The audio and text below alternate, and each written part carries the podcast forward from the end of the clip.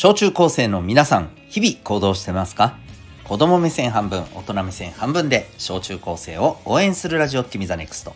お相手は私、キャリア教育コーチのデトさんでございます。学校にない楽しく心地よく胸を張って生きる人になる方法を学べるコーチングの教室を営んでおります。この放送では目標、人間関係、成績、進路、エンタメなどを中心に日常のことから得られる学びを毎日お送りしております。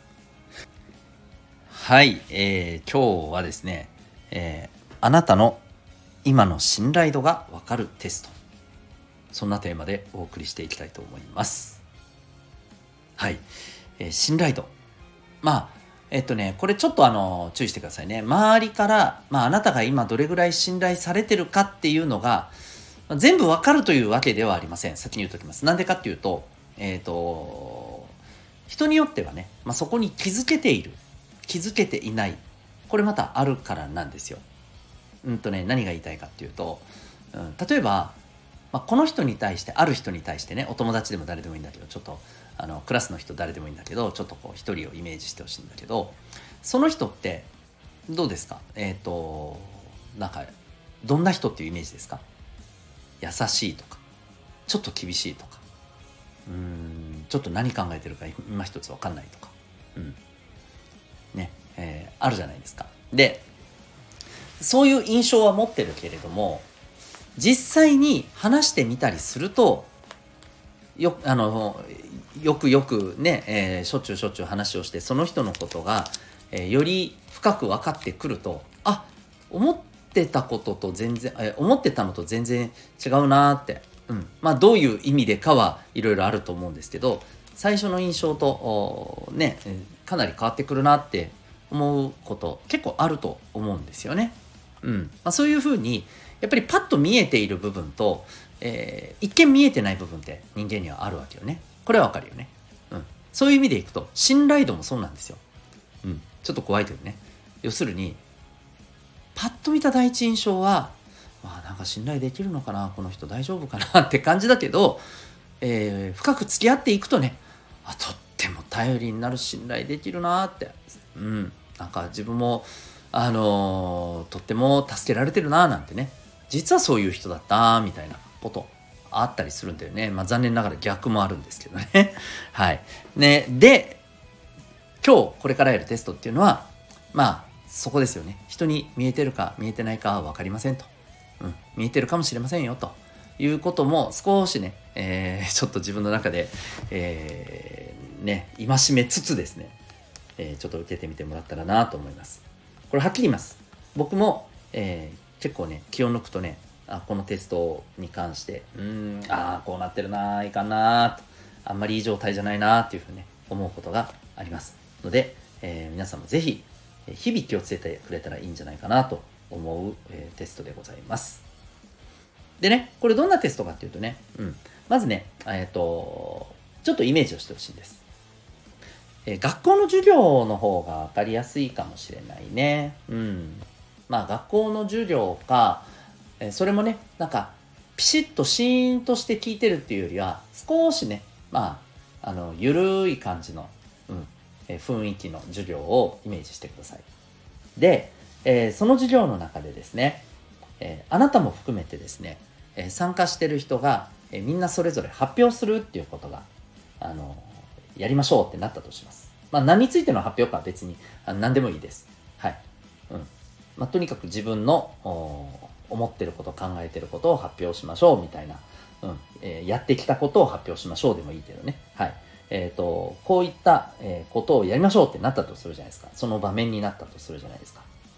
ね。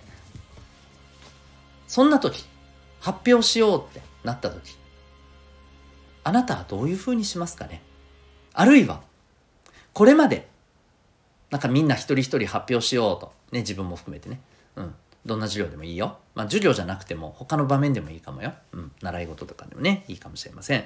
そんな中で、その場面の時にね、あなたはどうしていましたかね？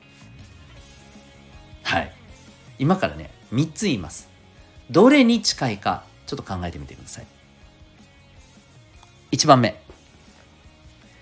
他の人の発表を、えー、他の人が発表してる時えー、それを、えー、あまり聞いてなくて周りと喋ってたりする。2他の人の発表を、うん、聞かずにですね自分の発表のことを一生懸命考えたり、え、準備したりしてる。3他の人の発表にしっかりと意識を傾けて聞いている。はい。どれに近いですか？もう一回言うよ。1番目はねもうあの他の人が何か発表してるのに隣のことなんか「あなだよねあなだよね」とか言って喋ったりしてる。そんな感じ。で2番目はえー、一見あのねえっ、ー、とこの発表してる人の聞いてる感じなんだけど実は頭の中は、えー、自分の発表どうしようかな、えーと、自分の次次あと、えー、4番目だからえっ、ー、とねどうしよう。えっ、と 考えてる状態。うん。ね。で、えー、3つ目。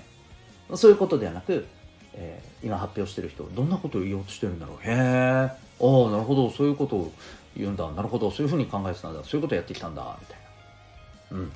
さあどれでしょう？結構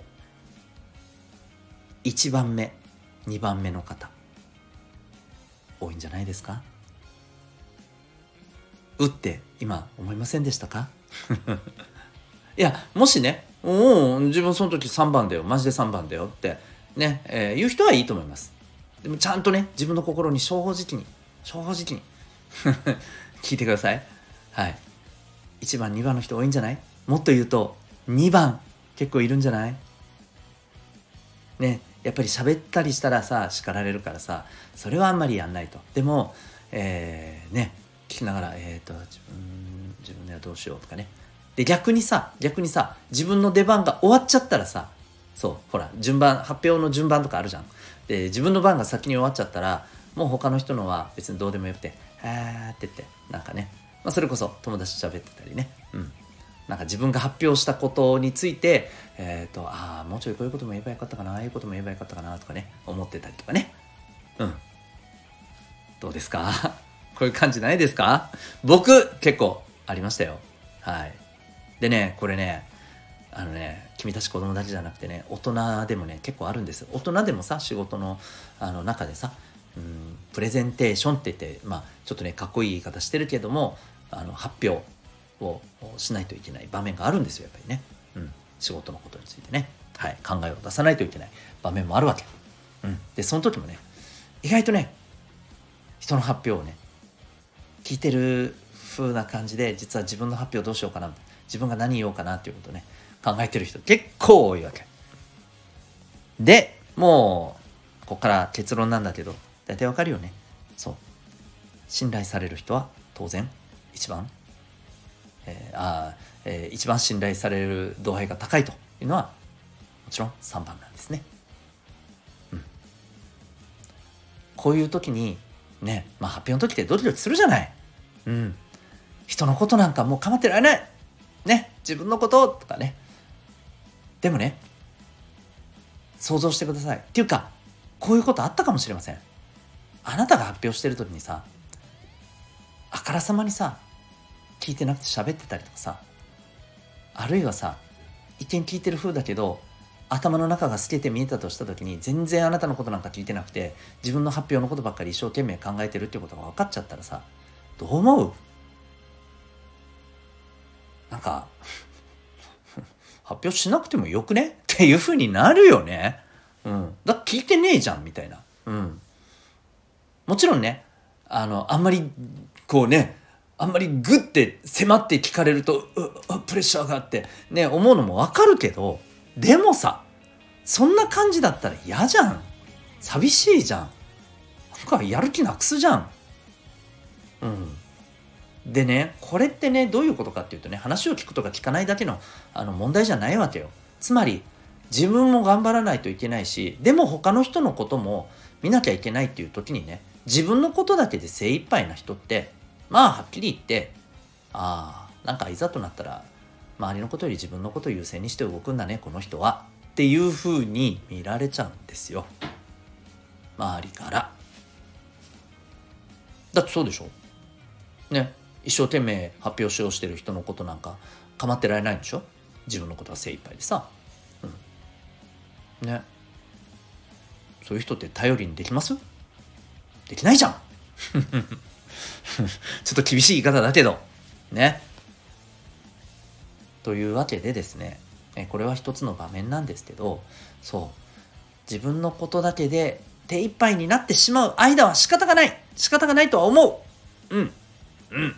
だけどできれば早くそこからですね、えー、レベルアップしていただいて自分のことはしっかりできてます。大丈夫です。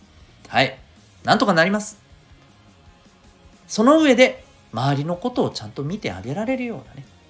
で周りのさ発表とかだったらさその他の人の発表してるのさ一生懸命聞いてあげてさ「おおすげえじゃん頑張ったじゃん」って。ね。頑張って発表して頑張って発表してくれと俺ちゃんと聞いてるからねって私ちゃんと聞いてるからねってそういう人の方が信頼できると思いません？信頼されると思いません？ね。そういうことです。はい。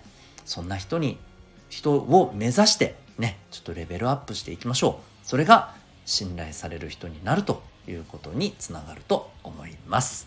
というわけで今日はですね、えー、今あなたの信頼度がわかるテストというテーマでお送りいたしました。あなたは今日この放送を聞いてどんな、え、行動を起こしますか？それではまた明日学び大きい一日を